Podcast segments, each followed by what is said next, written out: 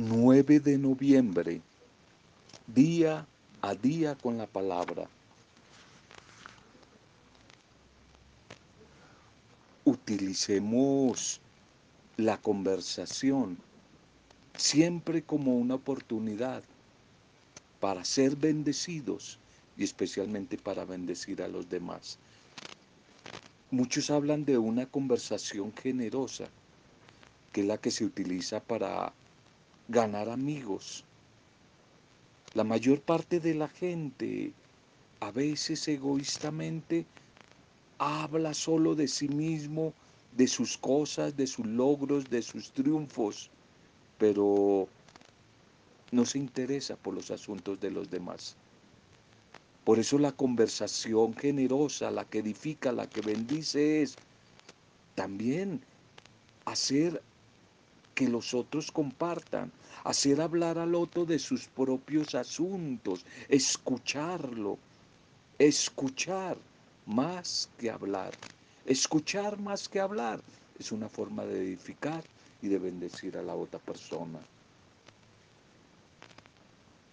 Hola, me alegra mucho poder estar acá de nuevo con ustedes, compartiendo desde este medio, desde este audio, la buena noticia de la palabra de Dios que no pasa de moda, que sigue siendo actuante, que sigue siendo un medio y una fuerza transformadora, renovadora, sanadora y liberadora. A través de esa palabra envío un saludo a cada una de sus vidas Envío un saludo y una oración a cada familia, a los grupos, a las pastorales, a las pequeñas comunidades, a las parroquias, a los lugares y campos de misión y a tantos sitios, a tantos sitios donde llega este audio.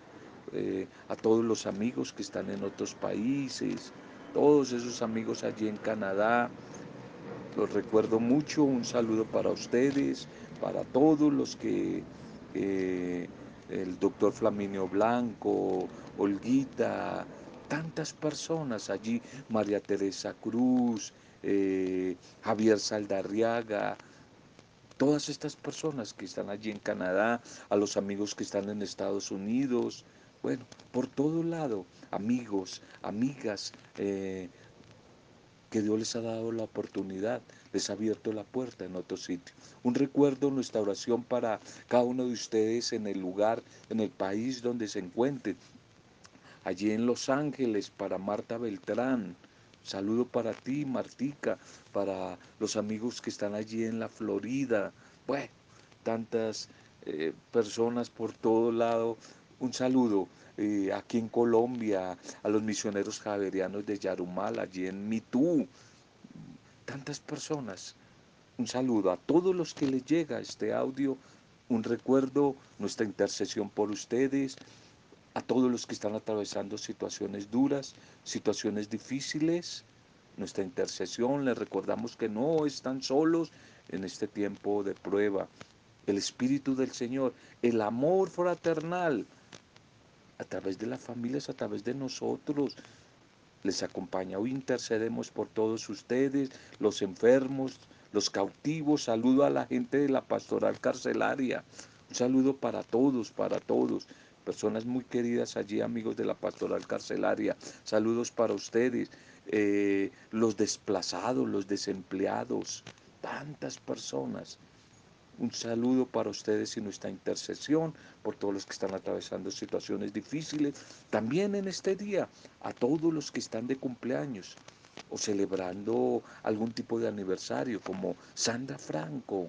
En este día, Sandita, un feliz cumpleaños para ti.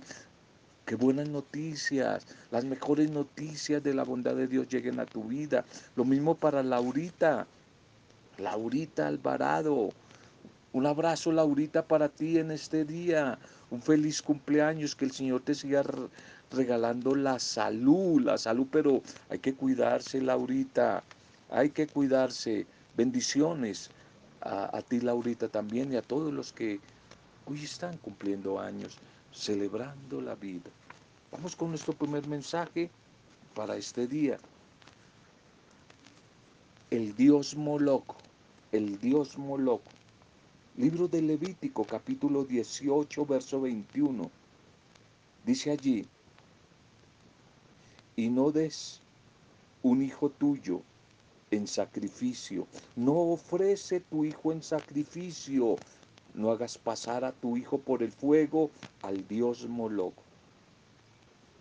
La época del Antiguo Testamento que la narra el libro de Levítico, de esos sacrificios y holocaustos horribles, horribles que se daban, donde sacrificaban vidas humanas a sus dioses. Qué época tan dura. Y allá aparece una mujer que si la has escuchado el nombre de esta mujer, Jezabel, la esposa del rey Ahab, que es llamada la tigresa de Fenicia, una bruja aquí entre nosotros, una mujer terrible. ¿Recuerdan la que persigue a Elías y manejaba a su esposo que era el rey como un títere? Ella era una mujer perversa y su esposo no tenía personalidad. Lo manejaba como ella quería. La tigresa de Fenicia se le llamaba. Esta mujer introdujo el culto al dios Moloch. Y Elías, el gran profeta carismático, debió enfrentarse a sus sacerdotes, a los sacerdotes del dios Moloch, en un duelo de pura película, un duelo espectacular. Este dios Moloch era una imagen de bronce con cabeza de becerro y sus manos estaban siempre extendidas. La imagen en el fondo que era hueca se calentaba hasta que los brazos quedaban al rojo vivo. Y precisamente allí las madres sacrificaban a sus hijos y los ponían vivos para ser quemados como ofrenda ritual a este dios. Los historiadores comentan que al sonido de la flauta, las trompetas y los tambores se realizaba este ritual horrible.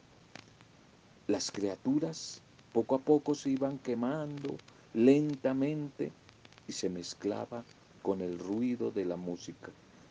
Se mezclaba la música y los alaridos, gritos de dolor de los niños. ¿Y qué tal? A esto se sumaba el olor tan horrible, la fetidez de la carne quemada, que poco a poco invadía el ambiente religioso. El sacrificio de los niños, cómo se sacrificaban los niños, cómo se sacrificaban, qué cosa tan horrible. Pero bueno, en nuestra época, en nuestra época muchos padres, muchos padres de hoy sin darse cuenta, también están poniendo a sus hijos en el altar de Moloch. Y la manera de sacrificarlos no es como en la antigüedad quemarlos vivos. No, hoy ese sacrificio es muy variado y tiene distintos nombres.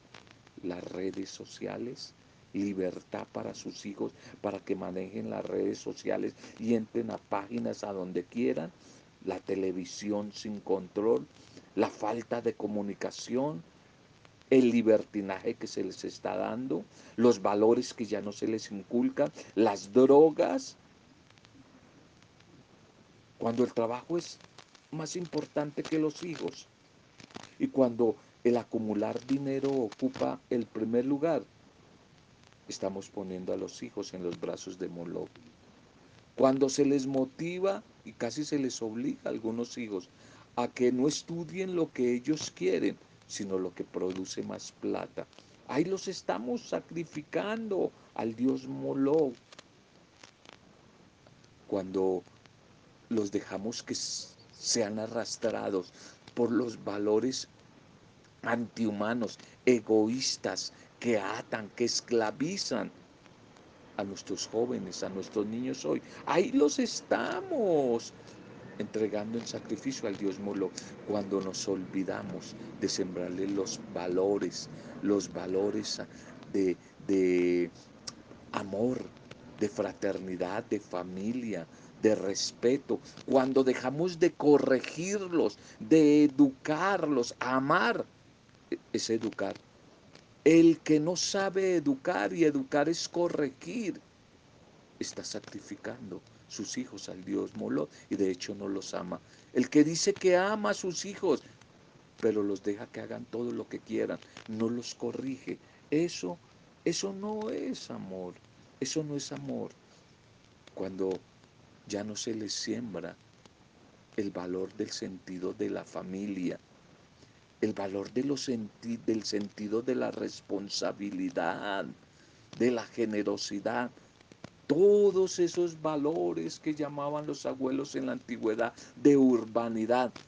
Algunos hablaban, otros no la conocimos, la urbanidad de Carreño, hablaban mucho. Ya esos valores humanos no se volvieron a sembrar, menos los valores espirituales, los valores de Dios, cuando a los niños y a los hijos no se les anima, no se les acompaña y se les enseña a orar, alimentarse espiritualmente. Ahí los estamos entregando y sacrificando en los brazos del Dios Moloch. Alguien ha dicho que, que la mente de un niño funciona como un banco. Todo lo que nosotros depositemos en esa mente es lo que les va a dar su personalidad, su carácter, es lo que van a adquirir. Diez años más tarde, si sumamos lo que hemos depositado en esa mente, más los intereses, vamos a ver el resultado de nuestra crianza, de nuestra crianza, donde hay tantos padres, madres, abuelos, alcahuetes y alcahuetas, que más tarde van a recibir como cosecha la mala siembra que hicieron en sus hijos. Malas crianzas le escuchaba decir a una madre, yo no quiero criar hijos que sean combustible para el infierno. Yo no quiero criar hijos que sean combustible para el infierno. Si es una realidad, los días no son nada, nada fáciles. Nada fáciles son estos tiempos. Son tiempos peligrosos, complicados para la crianza la educación y la formación de los niños, de los hijos. Pero si volvemos a Jesús, buscamos su protección, la ayuda de su Espíritu Santo, si lo hacemos bajo el programa, el proyecto de Dios, las pautas, las pistas que nos da a través de la palabra, de la Biblia, yo creo que los resultados van a ser diferentes, los resultados van a ser positivos. Por eso oremos pidiéndole a nuestro buen Dios que nos regale sabiduría y que nos ayude a criar a nuestros hijos siempre bajo el parámetro de su propuesta, bajo el parámetro de su palabra. Bien, miremos un poco la liturgia para este día 9, una fiesta que, ay Dios santo, a algunos no nos gusta, quisiéramos e-, evadirla, pero bueno, ¿qué le vamos a hacer? Hoy es la fiesta de la dedicación de una capilla, de un templo físico de ladrillo, la Basílica de Letrán. La Basílica de Letrán. Hoy es. Titulemos el mensaje. No templos de ladrillo, eh, algunos con eh, eh, enchapados de oro y pisos muy lujosos. No, titulemos el mensaje. Templos vivos, templos vivos, templos vivos del Espíritu Santo. Templos vivos del Espíritu Santo. Esta fiesta de hoy, la consagración, la dedicación de la Basílica de Letrán, que creo que tú lo sabes, la el templo material más importante de Roma y de hecho del mundo no es San Pedro, la catedral de San Pedro. Todo, todo el mundo piensa que es San Pedro porque allí se ve mucho por ahí andando al Papa. No, precisamente es esta. La Basílica de Letrán, la Basílica de San Juan de Letrán, que goza de una importancia en la Iglesia Católica que es considerada como la iglesia madre de los católicos, que simboliza la construcción viva de todos los bautizados. Y es en ese contexto donde la liturgia quiere proclamar en este día la palabra del Señor, especialmente la primera lectura. Miremosla. La primera lectura es Ezequiel. Ezequiel 47, Ezequiel 47, 1, 2, después 8 al 12. El Señor me llevó en éxtasis a la tierra, a la tierra de Israel. El Señor me llevó allí en un éxtasis a la tierra, la tierra de Israel. En esta primera lectura encontramos un elemento muy importante en la cultura oriental, especialmente la cultura bíblica judía del Antiguo Testamento. Un elemento muy utilizado en la mentalidad judía y es el agua. El agua, una geografía, una tierra eh, esta del Antiguo Testamento y en Jesús de la Palestina, en el Nuevo Testamento, muy seca, muy desértica, de, en el día de mucho calor, poca agua. Por eso la importancia de la simbología del agua, el agua como principio de vida, que vamos a encontrar más de una vez en los textos tanto del Antiguo como del Nuevo Testamento. Eh, capítulo 4 de San Juan, el encuentro de Jesús con la mujer samaritana, allí en torno al agua, en el pozo de Jacob. Pero en esta primera lectura, el profeta Ezequiel utiliza este símbolo del agua para hablar de los efectos vivificantes que produce la presencia de Dios, la gloria del Señor en medio de su templo. El agua definitivamente es vida, es vida. Pues el profeta tiene una visión donde ve como un caudal, un río desbordado que corre. Y él lo va a relacionar con ese efecto que produce la presencia del Señor en medio de su templo. Dado que la imagen del agua es tan frecuente, esta visión de Ezequiel puede tener diversos puntos de referencia. Por ejemplo, las aguas de los cuatro ríos del paraíso, allí en el Génesis capítulo 2, 10 al 14, Génesis 2, 10 al 14, que habla de cuatro ríos en el paraíso, en la creación.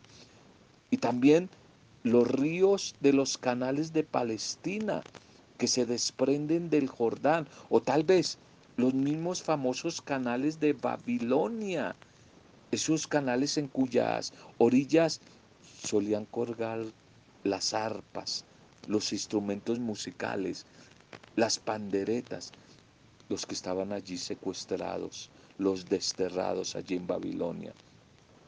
El agua que sale del templo hacia el oriente, que es la zona más árida, por cierto, y que comienza siendo una fuente y un riachuelo y que luego se convierte en un gran río caudaloso. Es decir, el poder vivificante se va desarrollando poco a poco, va ganando en fecundidad, va ganando en calidad.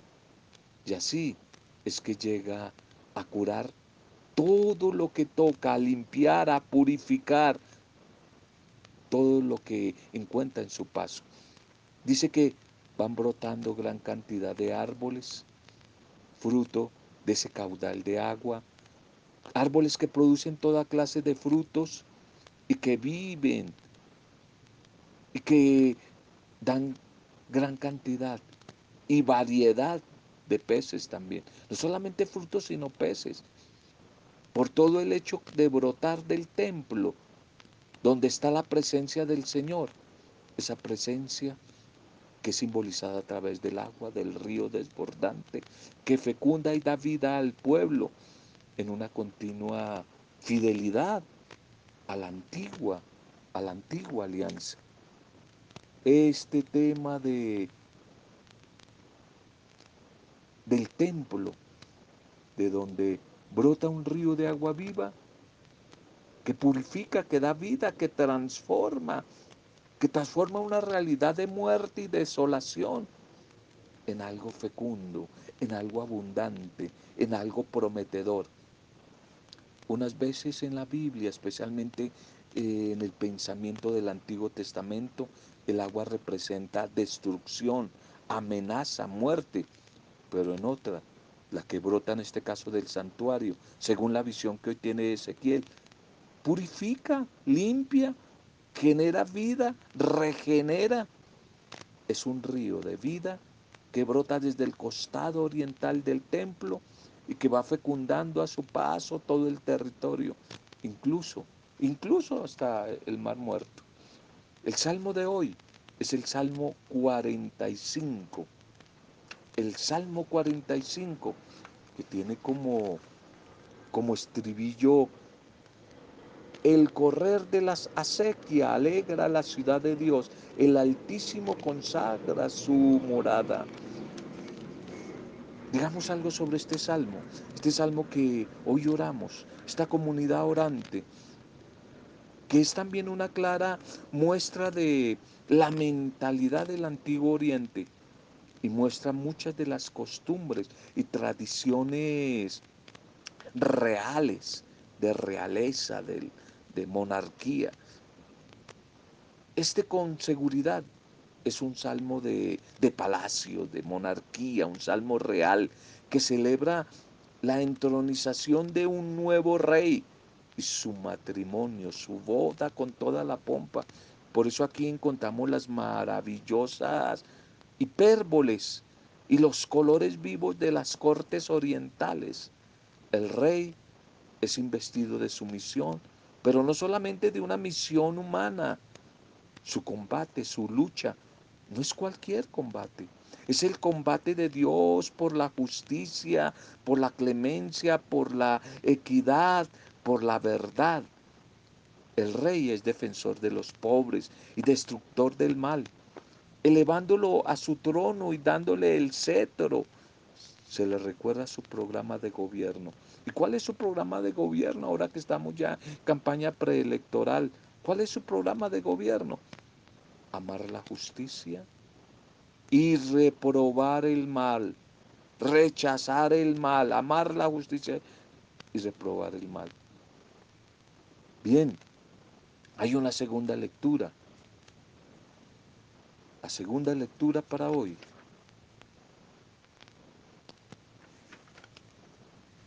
es Primera de Corintios 3, 9 al 11 y 16 al 17. Aquí San Pablo se refiere al apostolado y el contexto del capítulo 3 de esta carta que hoy leemos nos introduce como en ciertas dificultades de la comunidad primitiva.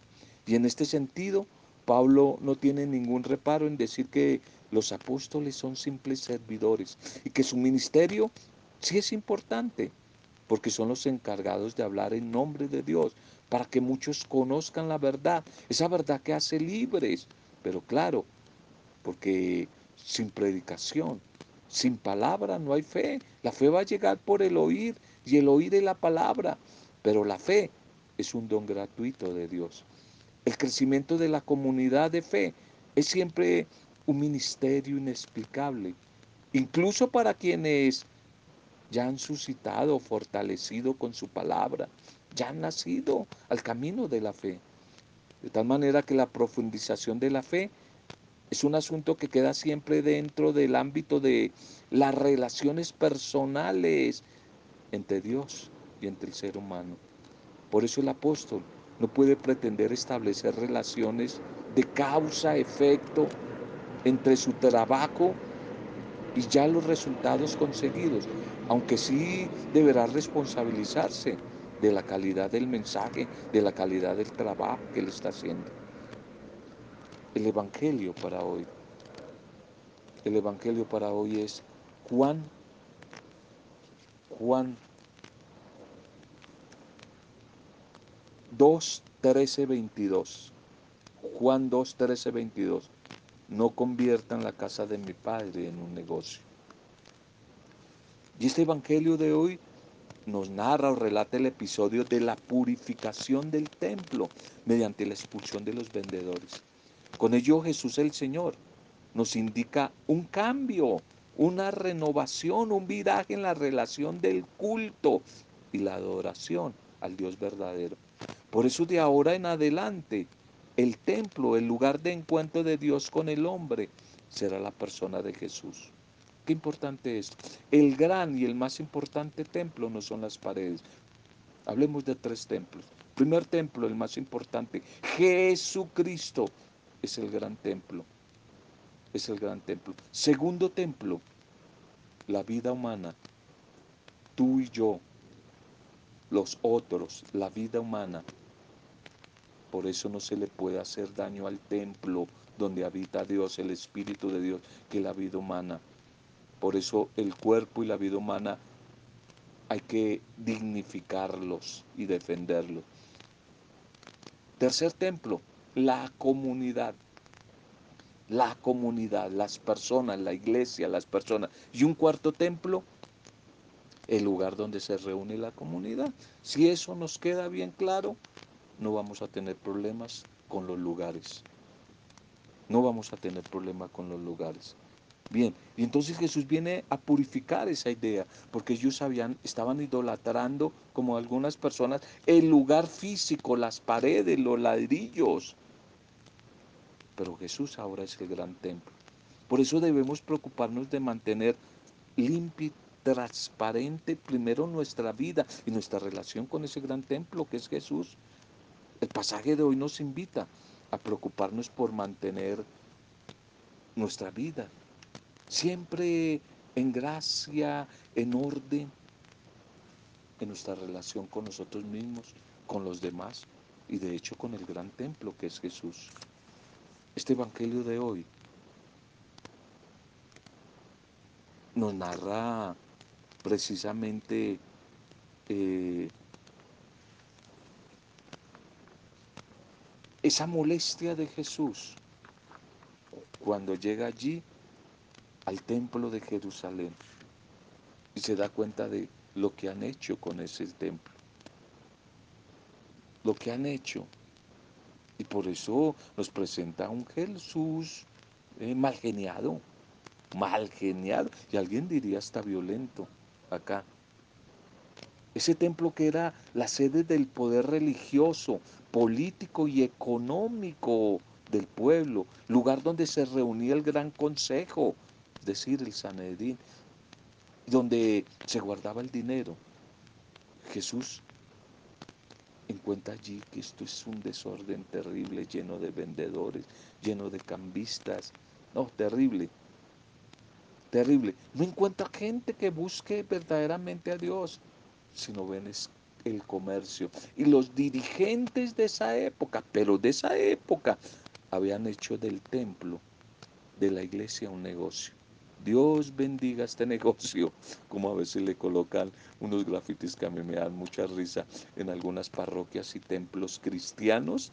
Les colocan los muchachos un, un grafiti, Dios bendiga este negocio. Pues sí, habían hecho del templo, del lugar de encuentro, un negocio. ¿Quiénes? Los líderes religiosos, los líderes religiosos se estaban lucrando del templo, se estaban lucrando del mensaje de la palabra. Increíble hoy que uno por ahí escucha líderes espirituales con dos, tres, cuatro aviones, magnates, grandes magnates, cuentas eh, eh, fuera del país, dueños de cantidad de los, entre los más ricos, ese listado que sacaron hace unos dos, tres años, de los más ricos de Latinoamérica y del mundo, líderes de iglesias cristianas, mientras la gente aguantando hambre, dando todo su diezmo, sus casas, sus fincas a los líderes, ellos cada vez más ricos y la gente más pobre. Bueno, como que no ha pasado de moda esto, ¿no? De hacer del templo un negocio.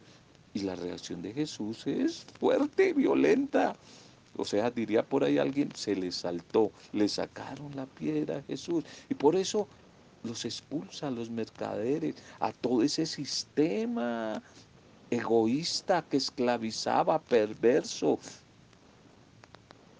que hacía del templo un negocio.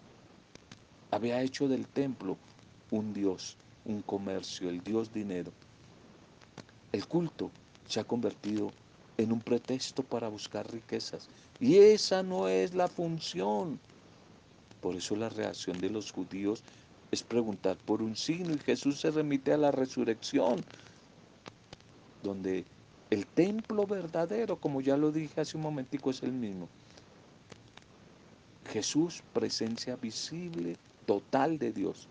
Solo cuando Él resucitó, sus discípulos lograron entender las palabras suyas, que era el verdadero templo. Bueno, un tema un poco complicado, no es nada fácil este del templo.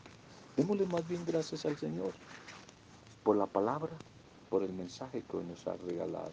Señor, gracias porque tú nos has escogido, has escogido nuestra vida como templo supremo y sagrado para morar en nosotros, haciendo huésped de nuestra alma, de nuestra vida, tu Santo Espíritu que nos lo recuerdas en tu palabra. El templo vivo donde habita el Espíritu no son cuatro ladrillos, un techo, sino el corazón humano. Ahí es donde tú habitas. Ahí es donde tú vienes a hacerte el pan vivo bajado del cielo, Señor.